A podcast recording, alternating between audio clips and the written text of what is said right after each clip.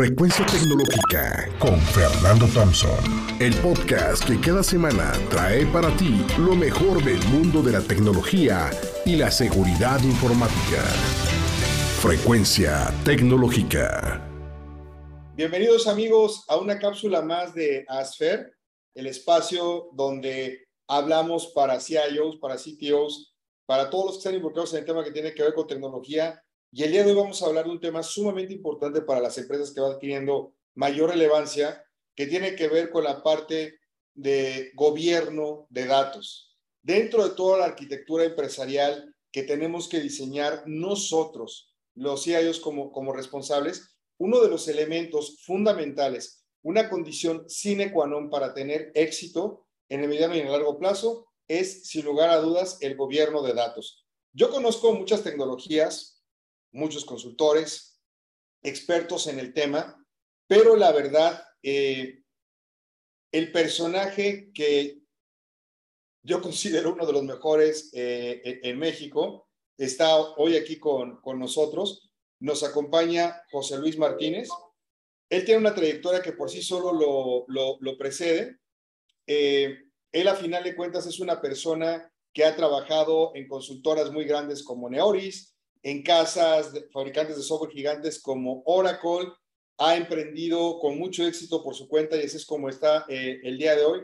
También ha sido CIO, estuvo también eh, en la CEGOP como, como director general y él ha estado ya en todas estas secuencias y precisamente le ha tocado estar del lado del cliente, del lado del fabricante y del integrador. Es un profesional muy, muy completo una persona, además, que es un ser humano a cabalidad, eh, que tiene cualidades muy, muy grandes más allá de las técnicas. Y yo me siento muy contento que haya aceptado la invitación. José Luis, bienvenido a este espacio de ASFER. ¿Qué tal, Fernando? Buenas noches. Pues muchas gracias. Pues eh, gracias por la invitación y platicando de lo que es gobierno de datos, eh, me gustaría referir primero el subconjunto al que pertenece. Mencionaste hace un momento de lo que es arquitectura empresarial. El deber ser, ¿cuál, cuál, ¿de dónde partiría? Partiría justamente de tener diseñado una arquitectura empresarial, la cual, como bien sabemos, va a estar conformada por cuatro, por cuatro grupos de arquitecturas. La arquitectura de negocio, que es donde vamos a definir los requerimientos eh, de la organización que serían automatizados y el concepto de automatización eh, sería, eh, sería llevado a cabo de la arquitectura de aplicaciones. la tercera arquitectura sería la arquitectura de información, que es todo el concepto de datos que, que se manejan a través de la organización. Y el cuarto sería, el cuarto grupo de arquitectura sería la arquitectura tecnológica, donde Ahí estamos hablando ya de la, de la habilitación de elementos técnicos de las tres anteriores. Ahora bien, eh, gobierno de datos es un subconjunto de arquitectura e información. Partamos, partamos del, del concepto del modelo de datos empresarial, que se podría, que se podría definir como aquellas, aquellos grupos de información que van a tener eh, digamos, tres tipos de reglas. Las reglas que, que están dadas por el, por el dato mismo, o sea, un comportamiento que tiene esa, esa entidad, la entidad de empleado, y tú no puedes crear una ocurrencia dentro de esa entidad de empleado si uno de los atributos es eh, con tal valor, en el ejemplo de menor a 18 años, ¿no? Entonces, ese sería el primer ejemplo. El, el, segundo ejemplo sería, o el segundo nivel de validación del, del dato, sería eh, justamente del, del, de la ocurrencia completa, ¿no? O sea, tiene un comportamiento, pero por sí mismo, e, esa entidad. Y el tercero es el comportamiento que se da en el flujo de la organización a través de los procesos. Entonces, el dato se va a comportar y va a tener reglas de integridad, consistencia, incluso calidad a través de ese, de ese flujo. Ahora bien, si existe un buen modelado desde el punto de vista lógico de este modelo de datos empresarial, el gobierno de datos va a ser mucho más simple su, su instrumentación. ¿Ok? Ahora, entendamos qué es el, gobierno de datos. El gobierno de datos es la integración de las reglas a las cuales están sujetas la información que proviene del dato, eh, que proviene del modelo de datos empresarial del que hablamos. Y entonces este conjunto, este conjunto de, reglas representadas en, normas, hay que complementarlas con ciertas, con ciertas eh, políticas, procedimientos eh, o, reglas propias de integridad de los datos que me va a permitir justamente darle esa integridad al modelo, al modelo de datos organizacional o modelo de datos corporativo. ¿Ok? No, José Luis, mira, en, este caso, por ejemplo, y al escucharte, a mí me queda muy claro que este es un proyecto de, de, negocios, no es un proyecto tecnológico. Y me ha tocado ver eh, muchos errores que se han cometido en empresas donde, por ejemplo, empiezan con un tema de data eh, governance, que lo quieren hacer, y empiezan a involucrar, por ejemplo, data warehouse o, data lakes, o dejan nada más al área de, tecnología como si fuera un proyecto tecnológico. ¿Qué no es, desde tu punto de vista, con la experiencia, con lo que te ha tocado ver, gobierno de datos y cuáles son los errores típicos que cometen las organizaciones al quererse involucrar en un proyecto de este tipo o bien eh, contratar personas que venden un proyecto que no necesariamente es gobierno de datos. ¿Tú qué has visto? Qué, bueno que lo mencionas, efectivamente. O sea, gobierno de datos va a estar dado por el, por el conjunto de reglas que están definidas intrínsecamente en el modelo de datos empresarial y la representación de ello. Un buen modelado me va a dar mucho más, de manera mucho más sencilla y, eh, eh, expedita eh, ese gobierno. Ahora hay que determinar ciertas reglas de datos y de gobernabilidad sobre ellos, porque no todos los datos son gobernables. Pero entrando en materia específicamente, ¿qué no es, qué no es gobierno de datos? Y, es un muy buen punto. No es administración del cambio, o sea, no es, el, no, es el, no es la herramienta con la cual tú tienes que hacer un proceso de, cultura, de, este, para adopción de las reglas. De, no, no es eso gobierno de datos, no es limpieza de datos, no es un ETL, no es un MDM, no es data warehouse, no es el diseño físico de una base de datos y tampoco es una administración de base de datos. ¿Ok?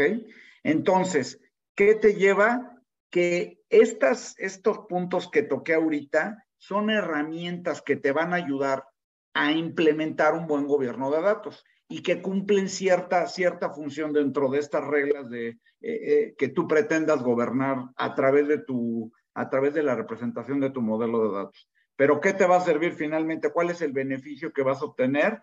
Es que tus datos cuando los estés empleando, van a tener una, una calidad eh, este, y una consistencia que van a proveer una integridad en las transacciones de negocio. ¿Cuáles son los grandes beneficios? Eso, que tu dato está limpio, que tu dato es, representa la realidad de tu empresa. ¿Cuáles son los grandes riesgos? Que no tengas el dato o que, que no tengas el dato de manera oportuna, que no tengas el dato de manera íntegra o bien que en el momento que tú obtengas la fotografía ese dato no representa el conjunto del eh, eh, el conjunto de la fotografía es como si te sacaran una fotografía este de la mitad de tu cuerpo de un este con en un momento determinado y en la otra mitad de tu cuerpo en otro momento y entonces no hay consistencia en tu fotografía, ¿no? Ahora, ¿cómo justificar un proyecto de negocio, o sea, de este tipo dentro de una organización? ¿Cómo convences a al Chief Executive Officer? ¿Cómo convences al consejo? ¿Cómo convences al Chief Financial Officer de, entrar en un proyecto de gobierno de datos? ¿Por qué? Mira, eh, mencionabas hace un momento que una iniciativa de este tipo no es una iniciativa tecnológica o técnica per se. Efectivamente, cada vez, yo creo que cada vez más las empresas están entendiendo este concepto de arquitectura empresarial en un contexto de alineación al negocio y el soporte tecnológico que hay alrededor de todo esto. Y lo mismo es para los datos. Ahora, recordemos que hoy en día el dato es un activo. Bueno, no nada más hoy en día, pero el realmente es un activo. Y, en, y en ejemplos prácticos que me ha pasado en una institución financiera, eh, la representación de la, valoración de haber tenido el dato no adecuado en cuando se requería para ciertos criterios de negocio, eh, representó pérdidas, ¿no? O sea, financieras. ¿Qué es, lo que, ¿Qué es lo que quisieron hacer en la institución financiera? A través de un gobierno de datos, el empezar a hacer justamente esa regulación que te, que te permitiera tomar la decisión de riesgos con el dato eh, este, adecuado. Bien, dame un ejemplo de éxito de un proyecto en el que has estado involucrado y un, y un proyecto no exitoso en el que has estado involucrado muy rápidamente, mi querido Luis. Pues mira, he tenido oportunidad de estar en, en proyectos de distintas características y de distintos tipos de industrias. Los que, los que te puedo decir que han sido exitosos son proyectos en los que se entendió que si está respaldado por un verdadero, el concepto de un verdadero modelado de datos empresarial. Si está respaldado por eso, insisto, la, la, instrumentación es mucho más sencilla. Me tocó una vez un proyecto en una institución de banca de desarrollo donde hicimos el modelado de datos empresarial. Entonces, las reglas de negocio era mucho más fácil controlarlas, porque partían de ese modelo lógico, de este gran este modelo empresarial. A diferencia de otras, de, de otros eh, proyectos que me ha tocado estar en donde eh, eh, el, el, el cliente nos ha dicho, que está buscando a través de una iniciativa de gobierno de datos solucionar X problemas que se ven reflejados en los datos, pero sin entender que el origen de ese problema está en la definición del dato mismo. Esos son los proyectos que han tenido pues mucho más retos o incluso varias iteraciones que la realidad es que no se vuelven este, proyectos exitosos, ¿no? Entonces, la forma, la forma de valorarlo este, tiene que ver con la, precisamente, con ese, con ese impacto y esa monetización del, del valor que va a tener el dato, haberlo tenido en el momento adecuado, con la calidad adecuada y, sobre todo eh, en el entendido de que no son, el, dato no es un, no es, valga la expresión, no es un dato aislado, ¿no? Es un conjunto de circunstancias que se presentan en el negocio con este tipo de tres grandes reglas que, que son eh, impactadas en los datos. Gracias, José Luis. Y última pregunta. Dada, la premisa de que las grandes empresas, ¿no? Son las que van más avanzadas en, temas de, método, de implementación de, procesos, de, tecnología, y luego vendrían eh, pues, en un lugar muy lejano las pymes, del 1 al 10, ¿en qué lugar ubicas a México en el tema de, gobierno de, datos? Es decir, considerando el número total de empresas que tú y yo conocemos, que ya verdaderamente tengan un gobierno de datos, ¿qué calificación le, das del 1 al 10 a México? Qué cruel. Este, yo creo que es baja, es baja. Eh, si nos vamos al, al, al, realmente al go to the basics, antes, antes era más importante, sí le, se le daba mucho más importancia a estos modelos, estos metamodelos, ¿no? Al, modelo DOTS, que hoy se conoce como formalmente el Enterprise Data Model. Hoy, hoy se le da un peso relativo, no, no, no un peso específico como lo tenía antes. Antes, claro, los tiempos cambiaron, la forma de desarrollar cambió, la agilidad y todos estos métodos eh, rápidos de, entrega de resultados, pues ha orillado a mantener al margen este tema de, consistencia en transacciones, y no solo en datos, también en las transacciones. ¿De qué es lo que depende? Que tuvieras una arquitectura empresarial atrás. Yo creo que eso es la, la gran diferencia de ahora, que eh, a diferencia de otras empresas que han tomado mucho más en serio las iniciativas de arquitectura empresarial y entiéndase como arquitectura empresarial, no una metodología específica este, atómica, ¿no? Donde llegues al superdetalle a nivel artefactos y objetos de negocio, sea, sin caer en un, en un exceso del detalle, sino un conjunto de lineamientos que rijan estas cuatro arquitecturas y que verdaderamente les, los vayas, los vayas des, eh, desarrollando incrementalmente, pero que te permitan armonizar bajo un modelo de datos, eh, en este caso eh, particular de la arquitectura de información, bajo un modelo de datos único, la instrumentación va a ser mucho más simple. ¿no? Muchísimas gracias. La calificación no es buena. Yo la verdad es que respeto mucho a las casas consultoras como eh, Deloitte, Accenture, eh, KPMG, más todavía al capítulo eh, Dama, pero ya vieron por qué invité a José Luis, porque a final de cuentas es una persona con la experiencia, con los conocimientos, no solamente en esta temática que tiene que ver con gobierno de datos, sino también arquitectura, arquitectura empresarial, porque ha estado en nuestro rol, ha estado en el rol de CIO, ha estado en el rol del el fabricante y ha estado en el rol de, de, integrador y sabe exactamente a lo, que, a lo que se enfrenta uno, ¿no? A la justificación del presupuesto, al echar a andar el proyecto, que le haga caso eh, la dirección general, que venga patrocinado desde la parte de, de arriba, porque a final de cuentas uno puede llegar con todos los conocimientos y toda la experiencia, pero si la empresa no le da la prioridad y la continúa los mismos, pues fracasaría. José Luis, yo te agradezco muchísimo eh, tu tiempo y espero que nos podamos ver en otra cápsula de ASFER, pero ahora para platicar de otro tema que también me parece a mí de suma relevancia y que también es de mis favoritos, que es eh, la arquitectura tecnológica y la arquitectura empresarial, ¿no? Para que nos acompañe, por mi querido José Luis. Encantado. Muchas gracias, Fer.